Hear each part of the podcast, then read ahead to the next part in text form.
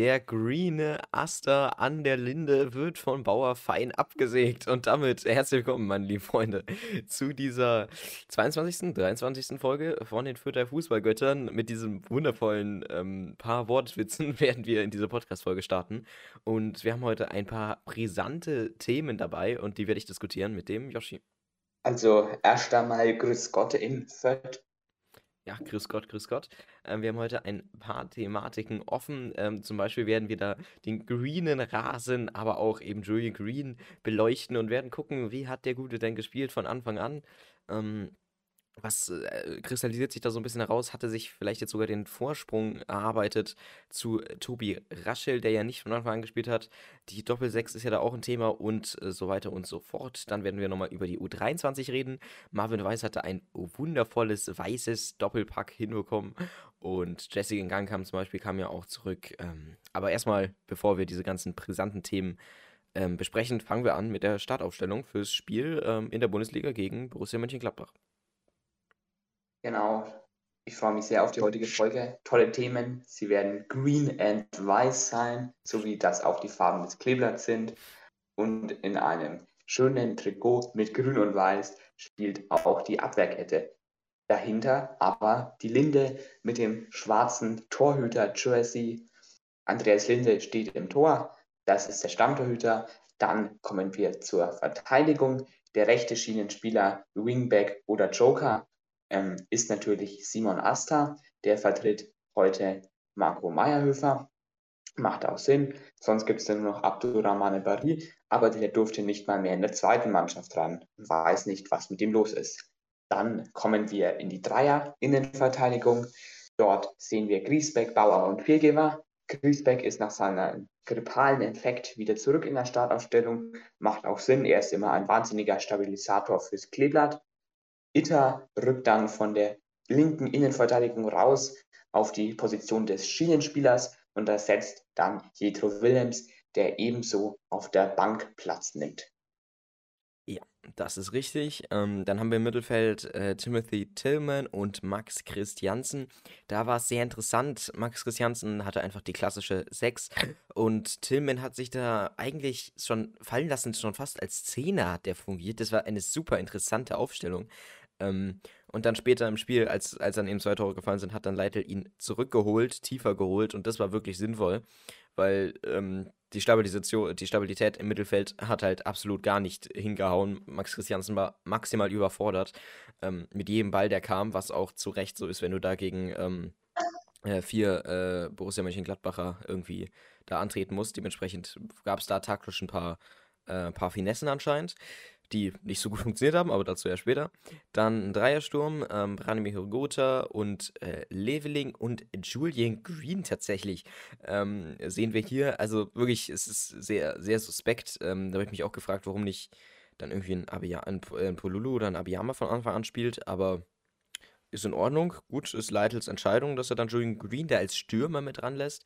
Ähm, man muss auch sagen, Julian Green hat sich da eher so als Halbzehner bzw. linken Flügelspieler herausgespielt. Also es war einfach eine sehr untransparente Aufstellung, muss man auch dazu sagen. Und dann eben Leveling als ähm, Stürmer, der dann auch ein bisschen kopfballtechnisch ein paar Probleme hatte. Aber ja, so sieht es aus mit der Startaufstellung. Ist interessant, dafür, dass wir nicht mal wirklich Personalschwierigkeiten haben. Ähm, ist es eine wild durchgemischte Mannschaft. Und äh, was das gebracht hat, sehen wir jetzt bei der ersten Chance, ähm, die der Yoshi hier schön anmoderieren wird. Genau, wild durchgemischt wurde natürlich auch bei der ersten Chance.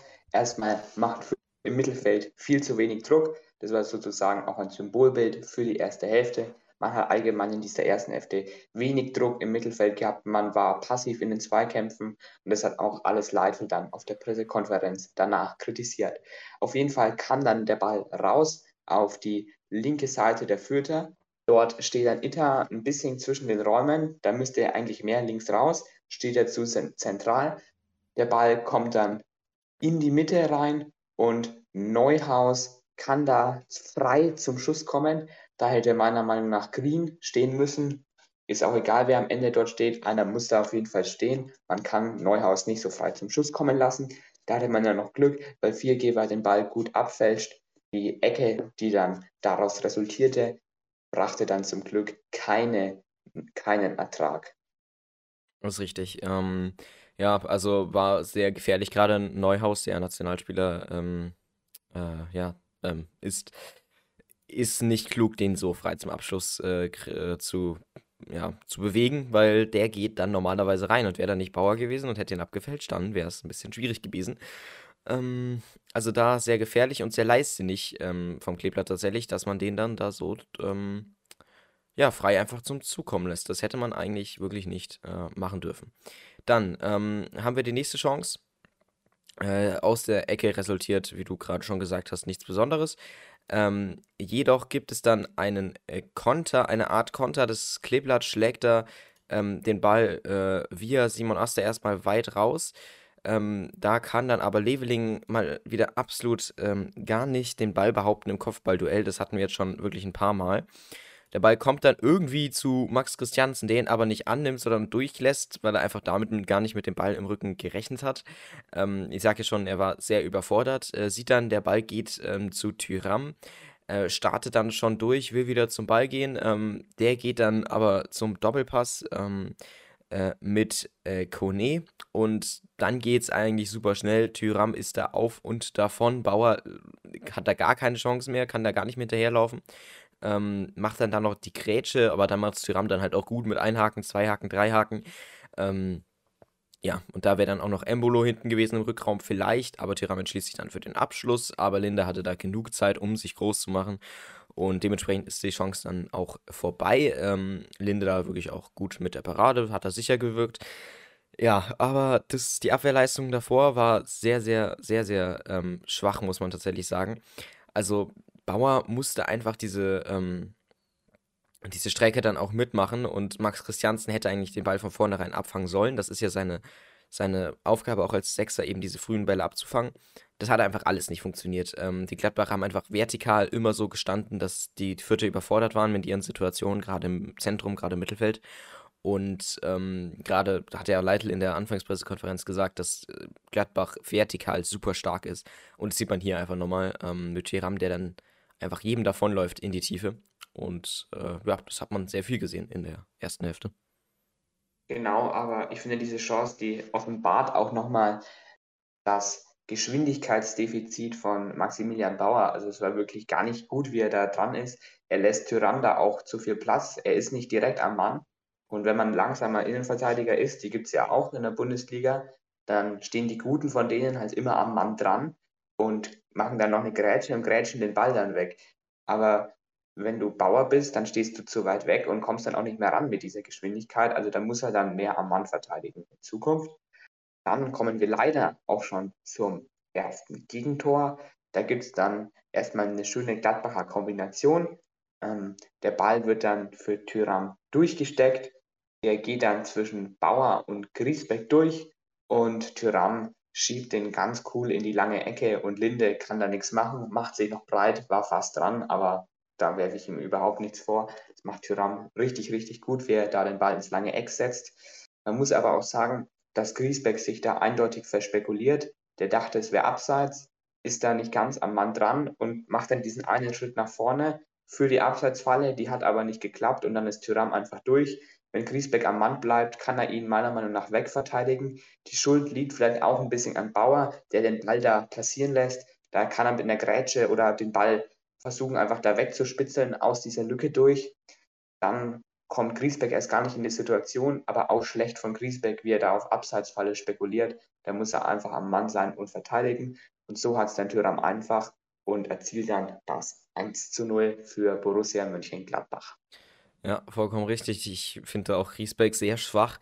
Also er geht in den Zweikampf, ist ein bisschen aggressiv, stößt ja einmal an und danach ist er halt einfach nicht mehr dran. Ähm, ich weiß nicht, ob er, ob er sich gedacht hat, okay, ich gehe nicht in den Zweikampf, sondern mache jetzt die Abwehr Abseitsfalle. Oder ob er sich gedacht hat, okay, ich komme nicht in den Zweikampf. Ähm, deswegen muss ich jetzt eine Abseitsfalle machen. Ich weiß nicht, was es war. Aber wenn es letzteres war, dann muss da der Griesbeck auf jeden Fall dranbleiben und dann nicht so ähm, ja, nicht so schwach sozusagen das, das Tor zu lassen. Ähm, generell ja, die Innenverteidigung war da ein bisschen unkoordiniert. Und dann mit so einer Dreierkette hast du es dann halt einfach auch oft, dass es halt dann eins gegen eins ist mit dem Stürmer. Ähm, ja, super schwierige Situation. Äh, ich denke, das Tor wäre auf jeden Fall vermeidbar gewesen, gerade auch dann im Zentrum raus. und der Bauer hätte dann den da auf jeden Fall nicht passieren müssen. Das ist einfach ein unnötiges Tor, ähm, aber dann auch folgerichtig, wenn Gladbach einfach so viel Druck macht in der, in der ähm, Anfangsphase, in den ersten 18 Minuten. Dann haben wir auch mal eine Chance auf Fürther Seite tatsächlich. Da gibt es dann einen Jamie Leveling-Sprint. Ähm, äh, der gibt dann ab zu Julian Green. Julian Green sprintet dann da schön weiter im Zentrum. Eigentlich genau, ja, würde man so eine Linie einmal durchziehen, dann wäre das genau in der Mitte. Ähm, sprintet da durch und zieht dann da einfach mal ab. Ja, der Abschluss ist dann nicht der Rede wert eigentlich. Ähm, der hätte auch auf jeden Fall abgeben können auf zum Beispiel Jamie Leveling. Der Schuss war sehr ungefährlich. Ähm, ja, keine Ahnung. Also Julian Green in dem Spiel ein bisschen sehr unauffällig. Ich weiß nicht ganz, was man sich, also ja, was man sich von ihm erhofft hat, beziehungsweise man weiß es ja, aber er kann es einfach nicht liefern. Ähm, sieht man eben auch in dieser Chance, wo er einfach hätte durchstecken können, beziehungsweise ja, Branimir Gotha touchiert den ja auch nochmal den Ball. Ähm, das ist da einfach offensiv so eine kleine Bemühung vom Kleeblatt, irgendwas hinzubekommen, was ja dann auch nicht so ganz geklappt hat. Genau, zu Green werden wir auch nochmal später kommen. Ähm, denn Stefan Leitl hat da ja ein anderes Urteil gefällt. Ein auch, ein auch schlechtes Urteil ergibt dann das 0 zu 2 per 11 Meter. Das ist dann folgendermaßen. Da dringt ein Gladbacher in den Strafraum ein. Viergeber grätscht ihn erst stark weg, meiner Meinung nach. Dann kommt Tillmann daran und, und stellt halt das Bein da einfach so hin, dass Leiner da drüber fällt. Leiner nimmt den Kontakt dankend an. Ist für mich eigentlich, wenn man es in den Highlights sieht, ein klarer Elfmeter. Ich habe mir das ganze Spiel im Kleeblattradio angehört. Da waren einmal, glaube ich, Immanuel Kesslen und Thomas Kleine, Ex-Fürther Spieler, waren da und haben das kommentiert. Und die sagten, es wäre kein Elfmeter. Also, wenn das kein Elfmeter ist, dann weiß ich auch nicht. Also, für mich ist es ein glasklarer Elfmeter. Das hat auch der Kommentator von der Sportschau so gesehen. Und äh, der Kicker Live-Ticker auch. Also, ich weiß nicht, ähm, ob man beim Kleeblattradio Tomaten auf den Augen hat oder was da los ist. Auf jeden Fall ist es für mich ein klarer Elfmeter. Ähm, der Elfmeter selbst wird dann stark ausgeführt. Ähm, Linde hat die Ecke, kommt aber leider nicht hin, weil der Ball einfach sehr, sehr platziert vom Gladbacher Schützen geschossen ist. Ja, also das mit dem Clipper-Radio finde ich auch immer sehr suspekt, ähm, wenn immer darauf plädiert wird, dass es absolut ja gar kein Foul war. Ähm, und dann sieht man es in den Highlights und dann sagt der Moderator, ja, auch gar keine Diskussion, das ist Elfmeter. Ähm, ja, das ist dann immer eine lustige Geschichte. Ähm, ich fand auch, das war ein Elfmeter dann von Timothy Tillman, war unnötig reingestellt. Viergeber hat das eigentlich schon gut gemacht. Aber das ist dann einfach die unfassbar gute individuelle Qualität von Gladbach. Also, was die da mit Leiner und mit Neuhaus fabriziert haben, da Neuhaus war das, glaube ich, mit der Hacke. Das war wirklich super schön und dann Leiner da mit der Dribbelfähigkeit. Ähm, das ist einfach krass, wenn du so jemanden als Rechtsverteidiger hast, beziehungsweise als rechten ähm, Flügel, ähm, äh, ja, Schienenspieler. Dann hast du halt einfach eine super gute Karte äh, im Strafraum auch. Dementsprechend, ja, ist dann der Elfmeter und ich muss sagen, Linde macht es richtig gut bei dem Elfmeter. Ähm, aber der ist halt dann zu platziert bei Flair. Also der ist halt viel zu platziert. Ich denke, wäre der halt 20 Zentimeter weiter nach links gewesen, hätte Linde den gehabt. Also wirklich Respekt für Linde, dass der den da, ähm, dass er da noch so gut drankommt eigentlich, da den Arm ausstreckt. Also ich könnte mir Linde als Elfmeterfänger ganz gut vorstellen tatsächlich, ähm, weil Player ist jetzt auch nicht so der schlechteste Schütze. Dementsprechend, äh, ja, ganz interessant. Was auch interessant ist, ist die nächste Chance ähm, vom Kleeblatt. Äh, beziehungsweise, ja, gegen das Kleeblatt, ehrlich gesagt. Äh, da entsteht etwas aus dem Mittelfeld. Da haben wir mit Conte ein paar Doppelpässe mit Player. Und dann geht es eigentlich, äh, ja, vor allem übers Zentrum wieder. Wir haben da einen Tillman, der nicht so gut steht. Dann haben wir einen Bauer, der absolut gar nicht in den Zweikampf reinkommt. Ich weiß nicht, was er macht. Der schiebt da Conte ähm, Entschuldigung, er schiebt da äh, Embolo so ein bisschen weg, also ein bisschen merkwürdig, dann kommt er da auch nicht mehr hinterher. Und dann kann da ähm, der gute Conte einfach mal aus 20 Meter Distanz abschließen, wird nicht bedrängt von irgendwelchen Leuten. Da wäre Timothy Tillman gewesen. Ähm, Christiansen hat sich da schon mal reingegrätscht, aber da wären noch viele andere Leute gewesen. Dementsprechend, ja, das ist einfach die Zentrumszuteilung, die da einfach gefehlt hat. Und zum Glück geht dieser Schuss da vorbei, der auch echt nicht schlecht war, der Schuss, muss man dazu sagen. Also ähm, Respekt an Conte, das war nicht äh, verkehrt. Und der dreht sich da ein bisschen weg. Linde wäre da wahrscheinlich auch nicht mehr dran gewesen. Dementsprechend, ja, guter Versuch da von Gladbach. Und ab dem Zeitpunkt ist es dann tatsächlich aber auch so, dass mal ähm, das Spiel ein bisschen auf Fürther Seite kippt. Die Fürther, die spielen es dann auch aus, spielen sich eine Ecke raus. Die Ecke wird dann vom guten Gianluca Itta getreten und die Ecke kommt ganz gut und Griesbeck, der Kopfballgott, kommt da nicht richtig hinter den Ball. Der Ball wird aber trotzdem gefährlich und geht ungefähr einen Meter am linken Pfosten vorbei. Wenn Griesbeck da ein bisschen mehr Druck hinter den Ball bekommt, ihn vielleicht nach rechts köpft und nicht nach links, dann kann der Ball gut und gerne auch ins Tor gehen, so wie bei seinem Kopfballtor gegen den ersten FC Köln. Und man merkt, dass Griesbeck die größte Kopfballgefahr und auch die größte Kopfballpräsenz bei den Fürtern ausstrahlt. Ja, da könnte man ja meinen, es wäre ein Nick Viergeber und es wäre ein, oder es wäre ein Howell Nielsen oder ein Hürgota oder wer auch immer. Aber nein, es ist dann tatsächlich Sebastian Griesbeck. Wer hätte das gedacht? Ähm, ja, äh, und dann, ja, den, den, trifft er nicht so ganz. Ich glaube, der wollte ihn tatsächlich auch wie bei Köln eigentlich ins kurze Eck machen. Aber ja, der, ist, der dreht sich halt dann ein bisschen auch weg von ihm und dann ist halt auch das Timing halt nicht so hundertprozentig perfekt und dann geht der Kopfball halt auch nicht rein. Das ist halt bei Kopfbällen immer so eine Sache. Also eigentlich können nur die obersten 0,1% von Fußballspielern diese Kopfbälle wirklich kontrollieren. Ähm, aber der 0815 Innenverteidiger, ähm, wie es Griesbeck ja zum Teil auf jeden Fall ist, äh, kann es äh, halt in der Regel nicht wirklich. Und dann probiert man einfach mit dem Kopf irgendwie dazu, äh, hinterzukommen, irgendwie Druck zu machen. Und dann geht der Ball halt irgendwie rein, egal wo. Und das ist bei Kopfbällen ja immer so eine Sache. Manchmal geht es, manchmal nicht, hier eben nicht. Aber auf jeden Fall eine schöne Chance von Fürth. Und der kann auf jeden Fall da auch reingehen, ist halt Pech in der Situation. Dann haben wir eine nächste Chance ähm, vom Kleeblatt. Da geht es dann ähm, ja, äh, relativ flott. Äh, Bauer macht da einen Spiel, Spielaufbau über Tillman und über Max Christiansen, der da einen schönen Pass spielt auf Jamie Leveling, der absolut gar nicht gedeckt wird. Alle drei ähm, Mönchengladbacher, die eigentlich in der Defensive da auch zu schaffen ähm, wären, sind hinten auf einem Batzen, haben da Högota gedeckt. Aber nein, den gibt es ja da gar nicht. Dementsprechend, ähm, Leveling äh, macht da schön, legt sich den Ball vor. Ähm, äh, da ist dann ein Gladbacher auch da, sprich, äh, er versperrt Leveling so ein bisschen den Weg nach rechts. Ich denke, hätte Leveling da so ein bisschen getrickselt, dann hätte er vielleicht auch auf Meter gehen können.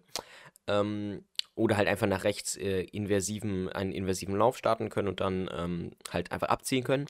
Dann wäre der Ball auch drin gewesen, weil aus dem Winkel ist es schwierig für einen Jamie Leveling, gerade wenn er noch von einem Innenverteidiger gedeckt wird.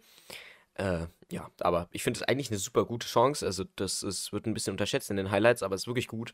Ähm, da auch der schöne Pass von Christiansen, dementsprechend, ja, hätte der Jamie auf jeden Fall äh, machen können, hätte er da ein bisschen seine Dribbelkünste sozusagen ausgepackt, weil im Endeffekt ist er ja da für Stürmer. Ähm, diesen Ball hätte ja auch ein Nielsen, ein Hogota machen können.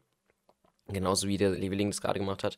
Aber er gerade, man hat ja einen Jamie Leveling entführt, weil er dynamisch ist, weil er schnell ist, weil er eben dribbeln kann, weil er die Übersteiger beherrscht wie ein junger Slatan und ähm, dementsprechend, äh, ja, sollte er das auch so sehen und dann nicht den äh, nur noch 15 Lauf starten, wo er dann daneben schießt. Aber ja, mein Gott, ist halt eine Chance von vielen. Also, da waren jetzt schon ein paar Sachen dabei, wo ich nicht zustimmen kann. Ähm, oh. Griesbeck ist ein, ist ein Kopfballgott. Also eindeutig. Er ist einfach Weltklasse im Kopfball. Stefan Leitler, der auch schon immer in der zweiten Liga, als er noch bei Heidenheim war, vor ihm gewarnt in der Analyse vom Gegner. Und man, es ist Gotteslästerung, jemanden mit Slatan zu vergleichen. ähm, dann kommen wir zu einer Chance von Gladbach. Ähm, Turam wird da angespielt von einer Hereingabe von der linken Seite und man sieht in der Zusammenfassung ganz klar, dass Viergeber, Viergeber muss da eindeutig rausrücken, macht das nicht. Deswegen kommt der Ball zu Tyram und Tyram kommt da zum Abschluss. Der Ball geht am Tor vorbei, weil da auch Griesbeck ähm, den Raum für Tyram ähm, klein macht und stellt sich da gut rein ähm, und wäre auch bei einem möglichen Torschuss der Mann gewesen, der den Ball wahrscheinlich sehr gut abgeblockt hätte. Dann gut wegverteidigt von Griesbeck, aber nicht gut von Viergeber, der da eigentlich als dritter Innenverteidiger dann rausrücken muss in so einem Moment. Und das hat Lagi auch auf der Pressekonferenz angesprochen, dass die Dreierkette teilweise nicht so gut rausverteidigt hat. Und das kann, konnte man an dieser Szene hier eigentlich ganz gut erkennen. Ja, ähm, sehe ich auch so. Dann haben wir eine Situation ähm, von Julian Green, die wird aufgebaut übers Zentrum, das sich mittlerweile wirklich stabilisiert hat. Ähm, da haben wir dann äh, einen, ähm, ja, einen Tillman und einen Max Christiansen, die dann eben Julian Green anspielen. Der steht dann 20 Meter vorm Strafraum, zieht dann einfach mal ab. Ja, der Ball war absolut nichts, der dreht sich weg, ist viel zu hoch und ähm, wäre auch viel zu zentral gewesen. Da ist dann das Effet auch falsch. Dementsprechend, ja, keine Ahnung. Also Julian Green hier mit diesen Aktionen aus der Distanz ungefährlich bisher. Und ich weiß auch nicht, ob, ähm, ob ich ihn da so sehe, dass das seine Zukunft ist, dass er aus 20 Metern einfach mal draufzieht. Ich weiß es nicht. Natürlich hat er das in der zweiten Liga oft gemacht und es hat auch funktioniert. Ähm, und ja, keine Ahnung. Also natürlich muss man auch sagen, die Tore werden jetzt ja nicht irgendwie kleiner in der Bundesliga oder so. Aus 20 Metern ist immer noch dieselbe Chance, dass der Ball hin links in die Ecke geht wie in der zweiten Liga. Aber dennoch, ja, ich weiß nicht, ob Julian Green da zu viel Druck hat oder was da das Problem ist oder ob er einfach zu wenig zum Abschluss kommt. Weil in der zweiten Liga hat er halt da eben zehnmal pro Spiel draufgezogen und einer ist halt reingegangen. Und ähm, wenn er halt dann nur in der Bundesliga halt nur einmal zum Abschluss kommt, dann ist halt die Wahrscheinlichkeit auch bei 10%, dass der halt dann reingeht, ne? Wie bei der zweiten Liga es dann halt bei 100% war. Egal. Ähm, der geht dann eben drüber. Dann haben wir äh, Pause. Dann geht es weiter mit einem Freistoß. Ähm, der ist ja relativ zentral, 20 Meter, 25 Meter vom Tor weg. Ähm, da gibt es dann sowohl eine Mauer von Fürth als auch eine Mauer von Gladbach. Julian Green tritt da an, bringt den Ball, der sich da ein bisschen zu langsam senkt. Ähm, ja, da hat er das, den Spin ein bisschen falsch gesetzt, beziehungsweise ist halt dann auch ein blöder Abstand. Und so zentral, ja, keine Ahnung. Da haben wir jetzt bisher Tillmans Freistöße eigentlich besser gefallen, muss ich sagen. Aber Julian Queen ist ja auch das erste Spiel von der Startelf aus, dementsprechend kann man da wahrscheinlich auch wenig sagen. Ja, also Julian Green, also ich denke auch wie du, vielleicht, dass er mit dem Druck nicht so ganz gut umgeht. Ähm, auf jeden Fall hat der Turbolader von seinem Auto auf jeden Fall mehr Druck. Ne?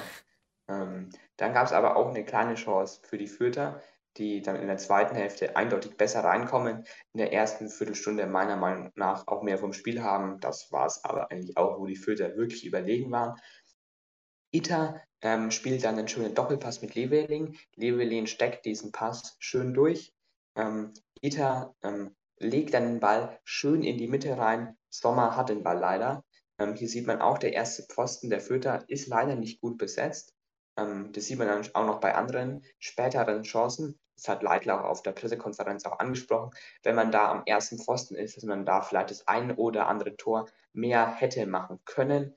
Ähm, was ich hier in der Szene aber auch noch sehr bemerkenswert finde, dass Christiansen ähm, richtig gut draufpresst und diesen Ball dann für Itter auch dementsprechend erobert.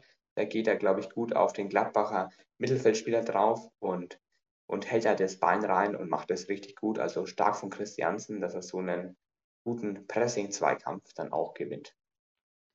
Ja. Ähm, dann haben wir eine Chance, äh, ja, wieder fürs Kleeblatt, wie du gerade schon gesagt hast. Das war eine ziemlich gute ähm, ja, Pressing-Situation da. Das geht übers Mittelfeld. Äh, Tillman und Viergeber bauen da auf. Dann haben wir ähm, einen äh, Julian Green, der einen Steckpass auf Jamie Leveling spielt und der ja, geht dann da ähm, auf Branimir Gotha und der ja, kann da eigentlich nicht viel mit anfangen. Da ist dann auch Jan Sommer eben ähm, zur Stelle. Der Ball war ein bisschen zu steil gespielt von Jamie Leveling, der jetzt ja mittlerweile auf der auf der rechten äh, Flügelposition spielt. Und ähm, ja, er hat mir da tatsächlich sehr gut gefallen. Also es kann sogar sein, dass ich da so ein bisschen seine Zukunft sehe, auch beim Kleeblatt. So als rechten ähm, Verteidiger dann so ge gegen den offensiven Part von Simon Asta, das könnte ich mir sogar vorstellen bei ihm.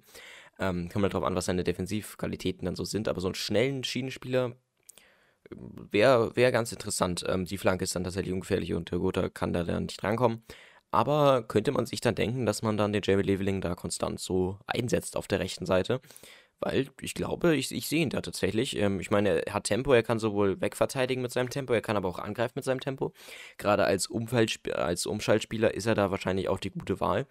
Ähm, wenn er dann über einen Wandspieler dann zum Beispiel angespielt wird, ähm, da könnte ja dann Joey Green zum Beispiel agieren. Ähm, man weiß, man weiß es nicht, was da tatsächlich dann die taktischen Raffinessen sind, aber das ist auf jeden Fall ein interessantes Thema. Genau, auch denke ich für die zweite Liga auch gut, wenn man dann, denke ich, offensiver spielen würde. Dann ist ein Leveling auf der Position auf jeden Fall eine Option. Aber so einen Wandspieler, wie du schon gesagt hast, der fehlt eigentlich im Kader. Man hatte ihn mit dem guten Cedric Itten. Ähm, vielleicht legt man da im Sommertransferfenster nochmal nach. Vielleicht holt man ja auch mal wieder Daniel Cateruel ablösefrei zurück. Man weiß es auch nicht. Dann gab es eine ungefährliche Chance von Alassane Plea für ähm, Borussia Mönchengladbach. Der ist aber nicht gefährlich. Dann gibt es eine richtig große Chance für Gladbach. Plea steckt da richtig schön durch. Und dann sieht man wieder, dass Bauer nicht an Tyram dran ist, ein Geschwindigkeitsdefizit hat und Tyram hängt Bauer da wirklich wahnsinnig ab. Also Bauer soll wirklich mal an seinem Stellungsspiel oder an seiner Geschwindigkeit arbeiten. So ist es einfach teilweise nicht Bundesliga tauglich, was er da macht. Tyram rennt da an Bauer wahnsinnig stark vorbei. Der Abschluss ist, ist eigentlich ganz ordentlich, aber Linde macht es da richtig gut, fährt das seinen Fuß aus. Und ich finde es richtig gut, wie Linde da in letzter Zeit im Tor steht. Er strahlt eine wahnsinnige Ruhe aus, eine Präsenz. Man spürt nichts an Unsicherheit, wenn man ihm zuschaut. Und es ist wirklich stark, wie Linde da mit dem Fuß den Ball dann da noch gerade so weglenken kann. Ja, also gerade dieser Steckpass, der in, in, im Gladbacher Spiel super oft gespielt wird, eben in dieser Vertikalen drin, ähm, dann auf Tiram, äh, ist einfach sehr, sehr schön und da ist halt Bauer einfach absolut nicht dran. Und dann sieht man auch Viergeber, wie er auch absolut gar nicht am ähm, anderen Stürmer von den Gladbachern dran ist.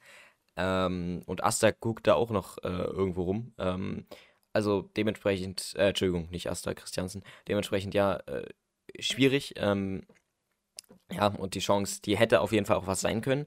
Das hätte auch ein Tor sein können, gerade mit der individuellen Qualität. Äh, der Nachschuss, da ist dann Neuhaus maximal überfordert mit dem hochspringenden Ball, da kann er Christiansen klären. Aber ja, keine Ahnung. Also so ein Ball muss man eigentlich auch schon im Aufbauspiel ähm, verhindern, muss man auch dazu sagen. Da muss man einfach die Passwege zustellen beziehungsweise halt nicht so offensichtlich da einen Weg freilassen. Also das geht da, finde ich, nicht. Dann haben wir die nächste Chance über Timothy Tillman, der da Jamie Leveling anspielt. Mal wieder eine Kombination, die man oft sieht. Also da der ähm, Tillman mit dem Leveling, das hatten wir jetzt ein paar Mal schon. Diesmal ist kein Hacken-Trickpass dabei, sondern einfach ein normaler Pass. Äh, Leveling startet eben auf der rechten Außenbahn durch, macht ein paar Übersteiger. Ähm, äh, da trickst da wirklich den Gladbacher sehr gut aus, bringt dann die Flanke rein, die wirklich auch Zucker ist. Also die Flanke ist richtig, richtig schön. Also gute Aktion von Jamie Leveling da, der damit das Tempo wirklich mitnimmt. Also besser geht's eigentlich nicht. Das hat so ein bisschen wieder die Dame mit Raum ähm, Zweitliga-Feelings da, finde ich, ähm, bekommen. Und äh, da ist dann leider kein Harvard Nielsen, der den ähm, abnimmt, sondern ein Jessic N. Gang kam, der eingewechselt wurde und der köpft ihn dann leicht daneben. Aber das wäre auf jeden Fall ein Traumtor gewesen. Wäre der Jamie Leveling auf seiner neuen Position ähm, mit der Flanke ähm, auf Jessic Ngangkam gekommen, der den dann direkt reingemacht hätte nach seiner Einwechslung. Das wäre wirklich schön. Ich hätte es dem Jessic unfassbar gegönnt, wäre dabei reingegangen. Ähm, und er bedankt sich auch im Nachhinein bei Leveling äh, von wegen sehr, sehr gute Aktion, weil das war es auf jeden Fall. Und der Jessic kann den da auch da reinköpfen. Ich denke, der braucht noch ein bisschen, bis er dann tatsächlich im Spiel ist, obwohl ich sagen muss, dass er wirklich in dem Spiel gute Arbeit gemacht hat. Also der war auch tatsächlich auffällig und ähm, Respekt dafür, dass er jetzt da ein Jahr, guten Jahr nicht mehr mitgespielt hat. Gut gemacht. Genau, also ich finde auch, in Gang kam, wie er reingekommen ist, war direkt ein belebendes Element für das vierte Offensivspiel. Und vielleicht, ich, ich spekuliere jetzt ein bisschen viel rein, aber einfach mal als Gedankenspiel, ähm, es ist schon bezeichnend, wenn ein Spieler, der nicht bei 100% Fitness ist, dann vor Pululu und Abiyama und auch Harvald Nielsen eingewechselt wird. Ähm, dann gab es das vermeintliche 3 zu 0 für Gladbach. Ähm, Neuhaus wird da angespielt, ähm, dribbelt Linde aus, auch nicht gut verteidigt von der Abwehr, braucht man jetzt nicht näher drauf eingehen, das war dasselbe Muster wie vorher. Der umrundet dann Linde, Linde versucht es noch zu machen. In solchen Situationen, da ist halt der Torwart dann immer die ärmste Sau auf dem Platz, der kann da dann nichts machen, umrundet ihn dann und steckt dann zum vermeintlichen 0 zu 3 ein. Wurde dann aber vom Videoreferee richtigerweise kassiert, weil Tyram ähm, dann noch Bauer ähm, einfach hält, ihn am Arm umreißt und da hat der Videobeweis meiner Meinung nach gut reagiert und dieses Tor zurückgepfiffen, ähm, weil Tyram der wirklich unnötig da Bauer wegreißt. Ja, also halt wirklich komplett weggerissen. Äh, ich verstehe es auch nicht ganz. Äh, ja, keine Ahnung, was da los war. Ähm, aber ja, keine Ahnung, Neuhaus da dann auch Linde ist da chancenlos und ist dann halt einfach ein Neuhaus. Das ist dann, das kann niemand anderes so gut machen. Äh, ja, aber zum Glück eben kein Tor. Da hat dann äh, Chiram, glaube ich, ein paar aggressive Blicke von den Gladbach-Tor-Fans bekommen, warum er da Bauer so sinnlos umreißt. Ähm, kann ich denen auch nicht verübeln, aber ich finde es natürlich gut. So bleibt es dann ein 2 zu 0 für, ähm, ja, ge gegen Fürth immer noch, aber naja, anderes Thema. Ähm, dann haben wir eine Chance äh, fürs Kleeblatt, die sich also wirklich von gar nichts beunruhigt ähm, haben lassen.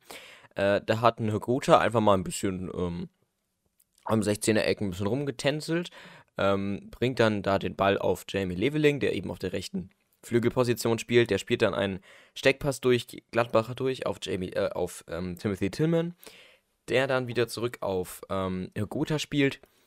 Und der kommt da einfach mal zum Abschluss Gotha und der geht dann einen Meter ähm, oder zwei Meter äh, zu weit nach links. Aber ein strammer Schuss, ein guter Schuss und der hätte auch reingehen können auf jeden Fall. Also eine sehr, sehr schöne Chance und da muss man einfach diese Ruhe vom vierter Spiel auch mal ähm, wertschätzen, finde ich. Also da der Ball von Gotha auf den Leveling, der einfach erstmal ein bisschen den Druck rausnimmt, nicht stresst, einfach wartet, bis er eben diese Lücke sieht durch die Gladbacher, die da hektisch probieren zu verteidigen. Dann ist da die Lücke. Timothy Tillman bekommt den Ball, bewegt sich nicht mal einen Schritt, ähm, wartet, bis, bis die Gladbacher sich so positioniert haben, dass er den Ball weiterspielen kann, spielt dann den Ball auch für Gotha. Also wirklich, ähm, sehr schön gespielt und dann Gotha macht es gut, nimmt dann das Tempo mit, was noch vorhanden ist und zieht dann mal ab. Ähm, der Ball dreht sich dann aber ein bisschen zu wenig und da ist dann ein bisschen zu viel, äh, zu wenig Präzision drin. Deswegen ist leider kein Tor, aber wäre das wär ein sehr, sehr schönes und auch, muss man sagen, verdientes Tor gewesen. Genau, wer nicht schießt, der schießt auch keine Tore. Dann kommen wir zur letzten Chance des Spiels. Ähm, Gibt es einen Stindel, ähm, Freistoß. Der spielt den dann ist eigentlich fast so wie eine Ecke, bloß ein bisschen näher am 16er dran, die Position. Ähm, der spielt ihn dann in den Rückraum und da kommt einfach Jordan Bayer zum, zum, zum Schuss und verzieht dann zum Glück. Ähm, aber man muss natürlich auch sagen, dass Fürth da einfach Bayer überhaupt nicht denkt. Man kann schwer erkennen, wer da für ihn zuständig war. Vielleicht Leveling, ich will da jetzt aber auch niemandem die Schuld ähm, zuschieben, dass Bayer da frei steht, das weiß ich nicht. Auf jeden Fall hat Fürth da, denke ich, eine Grundordnung, wer da den decken muss. Und derjenige, der weiß auch, dass er ihn decken muss. Und allgemein bei Standards muss Fürth einfach aufpassen, dass man da dran bleibt. Und man kann froh sein, dass nur Jordan Bayer zum Schluss gekommen ist. Wenn es nämlich ein Gladbacher Stürmer gewesen wäre, wäre der Ball viel gefährlicher geworden. Ja, also gerade eben bei Standards hat man ja dasselbe Problem wie eigentlich auch im Spiel, eben, dass man einfach die Stürmer laufen lässt, dass man nicht hinterherkommt, dass man nicht in den Zweikampf reinkommt. Ähm, und da ist einfach kein Druck da. Also man sieht jetzt nicht wirklich, dass die Fütter wirklich wollen, dass dieser Stürmer jetzt da gerade nicht durch die Abwehrkette kommt. Es wirkt ein bisschen motivationslos zum Teil. Natürlich, das ist jetzt auch ein bisschen übertrieben, aber manchmal finde ich ein bisschen. Und da hatte man am Anfang, ähm, also ich weiß noch einmal, als Griesbeck und Viergeber in der Innenverteidigung waren, ich weiß nicht gegen, welchen Gegner genau, aber die haben sich wirklich in jedem Zweikampf reingeworfen, haben Gerätschen gebracht. Natürlich, Griesbeck hatte dann irgendwie drei gelbe Karten, aber das ist ja dann gerechtfertigt und 4G war auch gut in, den, in die Grätschen. Und dann irgendwann war diese, diese Aggressivität, diese gezielte Aggressivität weg. Mm. Und das ist dann natürlich auch ein Nachteil in zum Beispiel eben Standardsituationen, wo du halt keinen Gegner entwischen lassen kannst. Du musst am Gegner dranbleiben. Und ähm, ja, da, da, hat das Kleeblatt so ein bisschen die Schwierigkeit. Was ich auch noch mal kurz sagen will, es gibt dann noch danach eine kleine Chance von Jessica Gangkamp und Jan Luca Itter, der da eine Ecke reinbringt und Jessica Gangkamp steigt da hoch, komplett ungestört von niemandem und bringt da den Kopfball fast auf die kurze Ecke. Also sehr schön. Ähm, da, keine Ahnung, 20 cm, 10 cm weiter links, dann wäre der da auch gegen den Pfosten gegangen und wäre dann vielleicht nochmal gefährlich geworden. Also Jessica Gangham in den 20 Minuten, wo er drin war, oder ich weiß nicht wie lange genau, hat er wirklich super viele Akzente setzen können und das war wirklich sehr, sehr schön. Also Jessica Gangham als Anspielstation für einen Jamie Leveling oder einen äh, Luca Itter als Kopfball präsenten Spieler kann ich mir sehr, sehr gut vorstellen. Also er gefällt mir wirklich super gut jetzt in den ersten Minuten, wo er gespielt hat. Genau, also mir auch. Jessica Gangham ist ein toller Spieler. Hm, jetzt weiß man wahrscheinlich auch, warum man ihn geholt hat. Ich finde es dann auch interessant, wie man dann mit ihm weiterverfahren würde. Ist ja von Hertha ausgeliehen. Man hat ja eine Kaufoption mit anschließender Rückkaufoption, auch ein schönes ähm, Vertragskonstrukt. Ähm, man wird dann aber, denke ich, sehen, ob man kaufen wird. Man wird dann ähm, jetzt ihn einfach ein bisschen einwechseln, schauen, wie er spielen wird, denke ich. Und vielleicht einigt man sich dann mit Hertha auch, je nachdem, was mit Hertha passiert, ob die absteigen, ob die drinnen bleiben, dass man ihn vielleicht ein weiteres Jahr ausleiht oder ob man ihn dann vielleicht auch kauft. Das ist, denke ich, so der weitere Prozess mit Traffic Engankam. Mein Fazit zum Spiel, ähm, man muss einfach in die Zweikämpfe kommen. Ähm, Fußball ist ein Kontaktsport und das ist die Grundlage dafür, wenn du ein Spiel gewinnen willst oder eine gute Figur machen willst. Und die Fürth haben eine schlechte Figur in der ersten Halbzeit gemacht. Da sind sie überhaupt nicht in die Zweikämpfe reingekommen, liegen dann auch mit 0 zu 2 zurück. Und in der zweiten Hälfte sind sie in die Zweikämpfe gekommen, haben es besser gemacht, müssen aber ähm, die Box am ersten Pfosten auf jeden Fall besser besetzen und dann kannst du vielleicht auch ein Tor schießen. Aber ansonsten war dieses Spiel jetzt eigentlich wieder so ein bisschen ein Rückschritt in der Entwicklung. Aber ich denke, dass man es im nächsten Spiel auch besser machen muss. Man muss einfach galliger und aggressiver in diesen Zweikämpfen sein, so wie man es auch zum Beispiel gegen Frankfurt oder gegen Freiburg war. Ja, sehe ich auch so. Also das dann vor allem dann, finde ich, auch die individuelle Leistung, die dann da auch variiert vom Spiel zu Spiel. Ähm, aber ja, ich denke, in der Defensive muss man eigentlich nicht so viel machen. Ich finde, Dreierkette ist schwierig, gerade gegen einen vertikalen Gegner wie äh, Mönchengladbach, der in die Tiefe spielen, ist, ist schwierig, da mit Dreierkette aufzulaufen. Im nächsten Spiel wird es dann interessant, wie man da verfährt. Ähm, ob man dann eben da Dreierkette verwendet, ob man eine Viererkette verwendet, ich weiß es nicht. Ähm, vom Abwehrkonstrukt äh, würde mir auch eine Viererkette mit Griesbeck und Viergeber, ähm, finde ich, gut gefallen, weil Maxi Bauer das halt wirklich nicht gut macht. Äh, ähm, ja, aber das ist halt dann, muss man halt dann sehen. Also das wird interessant, was es dann tatsächlich da fabriziert wird. Aber in der Offensive habe ich da wirklich eine sehr, sehr schöne Perspektive mit Jessica Ngamkam. Also das ist wirklich ähm, sehr, sehr schön. Und das freut mich einfach auch für ihn persönlich, dass er wieder zurück ist, äh, was du ja auch gerade schon gesagt hast. Und würden wir da eben Jamie Leveling haben, vielleicht ähm, wird ja sogar ein Jamie Leveling für einen Simon Aster auflaufen. Das ist jetzt sehr große Spekulation. Ich könnte es mir auch eher schlecht vorstellen, aber wenn, das wäre doch sehr interessant. Als offensives Pendant, vielleicht denkt sich ja Leitl, vielleicht denkt sich ja der Verein, ja, okay, wir schmeißen einfach jetzt mal alles nach vorne. Oder wir schmeißen jetzt mal, nicht alles nach vorne, aber wir schmeißen jetzt mal ähm, ein bisschen was, äh, bisschen was rein, ein bisschen Alternativen rein. Und da ist dann Jamie Leveling, der dann vielleicht dann eben mit Flanken andere ähm, Leute im Strafraum bedient. Wirklich schön. Und die Strafraumzuteilung vom Kleeblatt hat sich, finde ich, wirklich verbessert. Also wir haben ja am Anfang wirklich gesagt, da kommt niemand irgendwie an den ersten Pfosten und niemand ist da und da. Das hat sich mittlerweile verbessert. Ich finde, da sind jetzt immer Leute, wenigstens einer mal. Ähm, aber dann sind es halt oft die Gegner, die das halt wegblocken. Äh, aber wenn man dann eben viele Bälle bekommt, dann ist dann eben auch die Wahrscheinlichkeit da, dass man einen reinmacht. Also in der Offensive bin ich tatsächlich mittlerweile ähm, relativ zufrieden mit dem Kleeblatt. Wenn man halt konstante Leistung zeigt, das ist halt immer so ein Punkt. Genau, aber nochmal, um auf deine Idee mit Eveling als Schienenspieler zu, zurückzukommen. Also ich denke, das, das wird ähm, eine gute Option sein. Ähm, kommt auch darauf an, ob man dann zurücklegt oder ob man offen, das Spiel offensiv gestalten wird. Aber ich denke, gegen Hoffenheim wird es noch nicht so weit sein weil du da ja auch David Raum auf links hast und sehr, sehr viele schnelle, starke Offensivspieler hast mit gegen Hoffenheim. Und da denke ich eher, dass er dann auf Asta die defensivere Variante wählen wird, wenn er denn die Fünferkette beibehält. Ähm, und Leite, man weiß ja auch nicht, ob er seinen Job in Fürth beibehält. Da gab es nämlich unter der Woche viele Spekulationen, eine Dementierung von Rachid Asusi, der gesagt hat, Stand jetzt bleibt Leite auch über die Saison hinaus sozusagen und bleibt auf jeden Fall bis zu Saisonende in Fürth und es ist gar nichts entschieden. Ähnliche Aussagen hat man auch von Leitl gehört und Leitl hat auch auf der Pressekonferenz vor dem Spiel ähm, die Reporter abblitzen lassen zu seiner Zukunft, als sie gefragt hatten. Man hat die klassische Fußballerantwort bekommen, dass man offen und ehrlich kommuniziert ähm, und wenn es zu, was zu verkünden gibt, dann wird man es auch verkünden. Ähm, aber ich denke, dass er bis zum Ende der Saison da bleibt und dann vielleicht im Sommer sogar Fürth verlässt. Was denkst denn du darüber? Ja, ich finde es immer mit solchen Gerüchten schwierig, gerade was Trainer angeht. Das ist ja ein begrenzter Markt und da gibt es ja wirklich manchmal, wenn es Gerüchte aufkommen, dann stürzt sich ja wirklich ähm, jeder darauf. Also mit jedem meine ich Medien. Ähm, ja, deswegen weiß ich nicht. Also ich würde einfach mal Leitl jetzt in Ruhe lassen. Ich würde auch Rashid Susi in Ruhe lassen. Und Leitl ist ein freier Mann, der kann, denke ich, hingehen, wo er will. Und dann, wenn es Schalke 04 wird, wenn es Werder Bremen wird, dann wird es halt das. Und wenn es Fürth wird, dann wird es Fürth. Also mich würde es freuen, wenn er da bleibt. Ich finde ihn unfassbar sympathischen hm, Charakter. Mich würde dann, mein Herz würde ein bisschen bluten, wenn er beim anderen Verein dann da ähm, äh, ja, Trainer sein würde, ein bisschen coachen würde. Ähm, ist sein gutes Recht, äh, würde mich ein bisschen traurig machen, aber ja, jeder, äh, jedem Ende wohnt er im Anfang inne, sage ich ja immer. Und dementsprechend, vielleicht kriegen wir dann irgendein anderes Trainer, Trainertalent, mal sehen, weiß ich nicht, äh, für die zweite Liga. Aber man ist mit Leitl aufgestiegen. Ich fände es wirklich schön, wenn man mit Leitl, ähm, so dumm es klingt, ich fände es wirklich schön, wenn man mit Leitl absteigt und wenn man dann mit Leitl auch vielleicht wieder äh, aufsteigen könnte. Denn wirklich die Verbindung, die er auch mit den Jungs hat, mit dem Co-Trainer hat, äh, das ist einzigartig, finde ich einfach.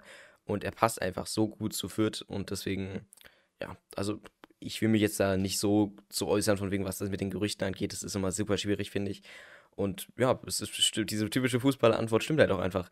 Wenn es etwas zu verkünden gibt, dann gibt es es. Und davor ist es ja eigentlich auch ähm, nicht wert, sich darüber den Kopf zu zerbrechen, weil man weiß ja eh nicht genau, was passiert.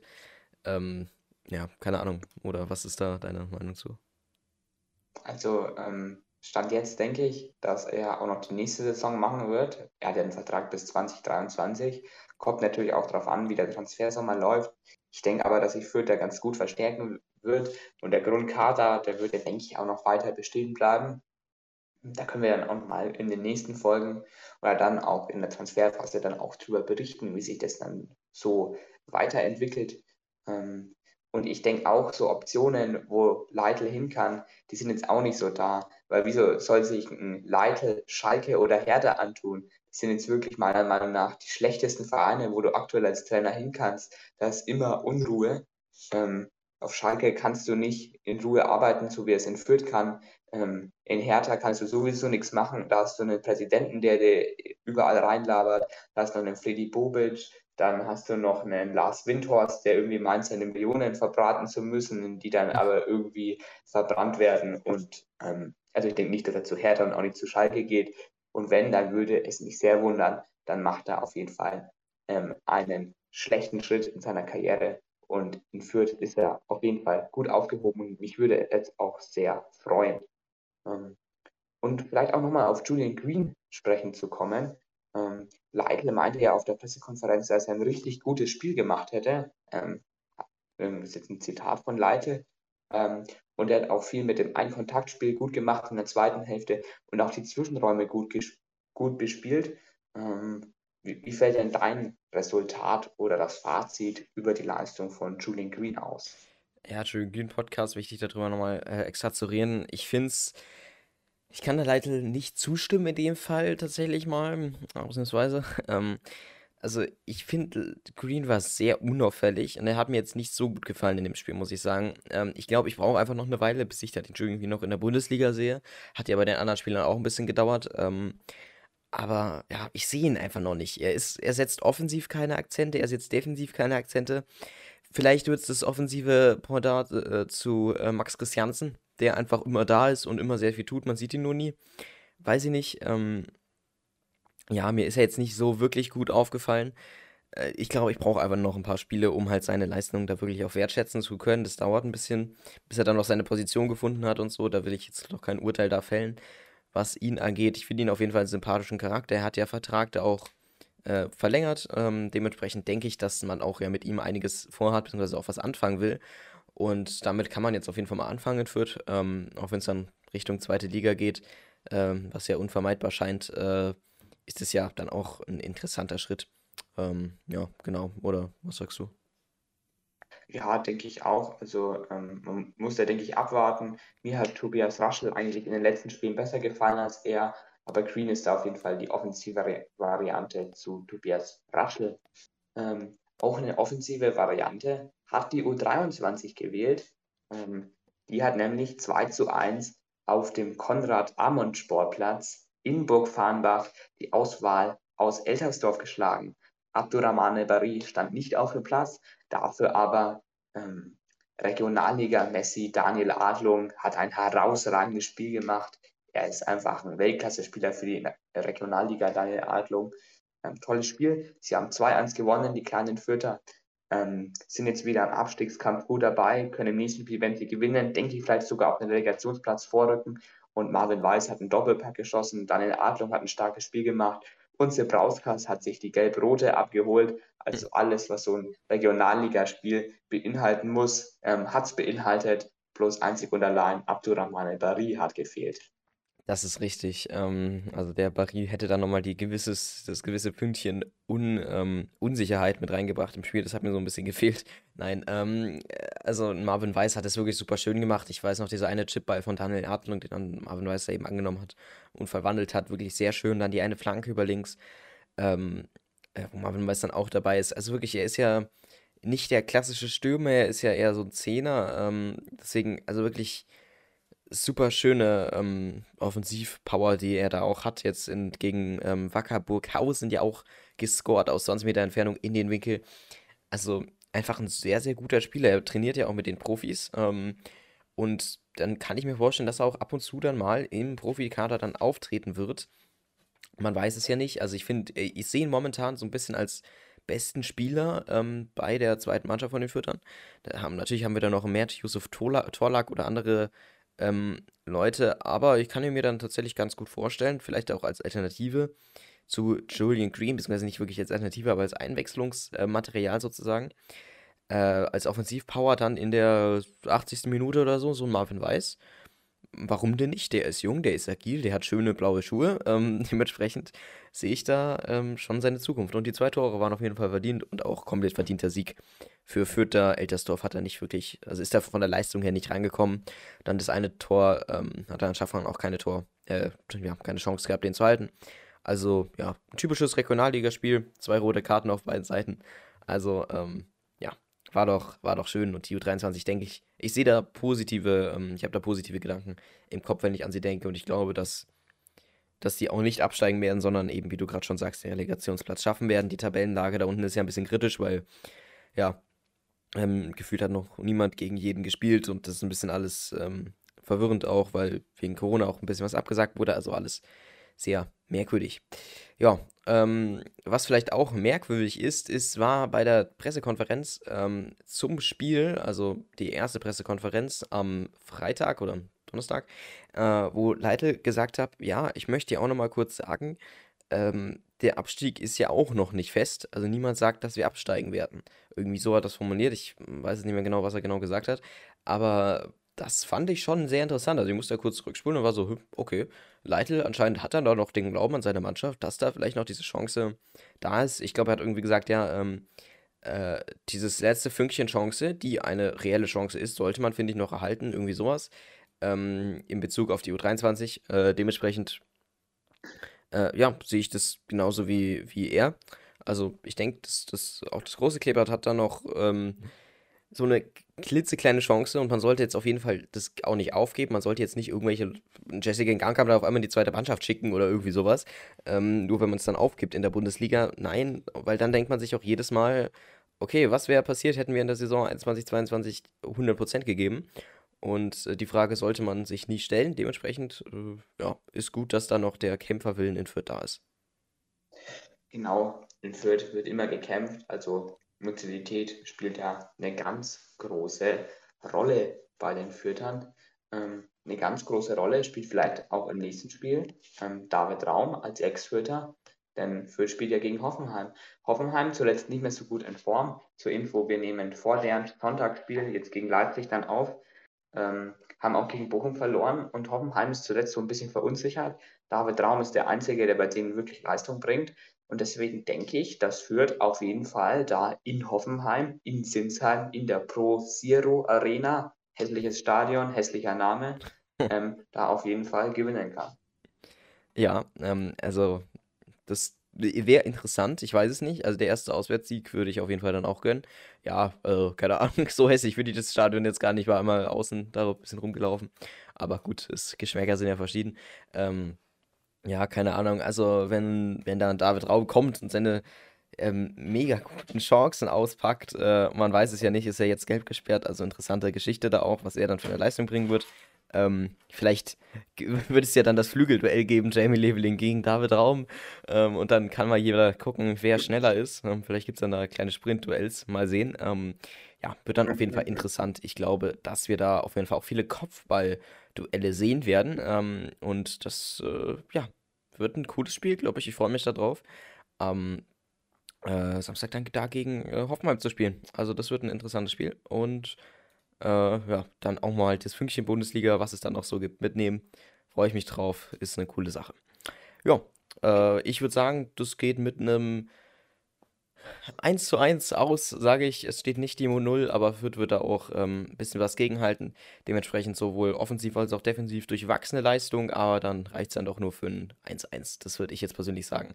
Und Amir Thikopululu wird nicht eingewechselt, aber stattdessen spielt Jessica Ngankam in der Startaufstellung und wird ähm, Jamie Leveling da verdrängen, der dann auf dem rechten Platz ähm, für Simon Oster steht. Das werde ich sagen. Und da wird es wundervolle Doppelpässe geben mit Timothy Timmen im Mittelraum. Und das wird ein wundervolles Spiel werden.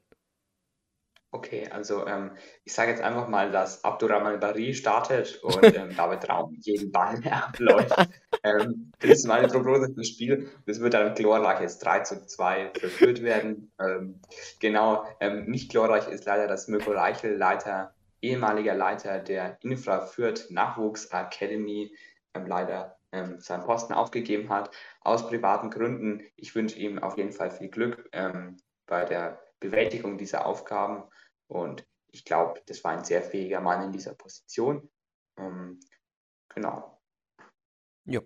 Ähm, dann mit diesen wundervollen Leuten, äh, mit diesen wundervollen, ja, mit, auch mit diesen wundervollen Leuten, aber mit diesen wundervollen Worten, ähm, beenden wir diese Podcast-Folge nach 50 Minuten tatsächlich auf meiner Aufnahme. Hm, mal sehen. Ähm, dann war es ja doch ein bisschen länger. Ich freue mich aufs Spiel gegen Hoffenheim. Das wird ein äh, sensationelles Spiel, sage ich. Offensiv-Power ist jetzt mal was in 6 zu 3, also sehr, sehr interessant. Ähm, ja, und Leute, bis dahin. Ähm, ich hoffe, äh, ihr habt eine wundervolle Woche und genießt ein bisschen das Wetter, egal ob es positiv oder negativ ist. Also man lebt nur einmal, deswegen lebt das Leben so, wie es ähm, sein sollte. Und bevor wir jetzt hier zu poetisch werden, hat wie immer Yoshi das Abschlusswort. Genau, ich freue mich auf die nächsten Wochen, ähm, auch auf die nächste Saison. Vielleicht wird dann Leitl der neue Korkut bei Herten, ich weiß es nicht. Ähm, Bitte nächste Podcast-Folge kann sich vielleicht ein bisschen verspäten. Ähm, ähm, weil meine Wenigkeit ähm, ähm, ein bisschen im Urlaub ist, auf einer schönen Insel. Und vielleicht würde dann die Folge ein bisschen verspätet erscheinen, würde man sehen. Und ich sage nur, AD bleibt schee. AD bleibt schee. stürzt du bitte nicht mit dem Flugzeug ab, sodass wir dann diesen wundervollen Podcast, diesen Qualitätspodcast weiterführen können. Äh, ja, dann, meine lieben Freunde, denkt dran, Fußball ist ein schöner Sport. Taifun Korkut wird hoffentlich nicht ähm, zu Fürth und ich hoffe auch nicht, dass Stefan Leitl ähm, zu Hertha gehen wird. Das wird ganz kritisch dann und dann, glaube ich, haben wir es dann auch mit diesem Thema. Äh, bis dahin, meine lieben Freunde und ähm, ja, ich hoffe, dass äh, Fürth noch ein bisschen Akzente setzen kann gegen Hoffenheim. Tschüss. Tschüss.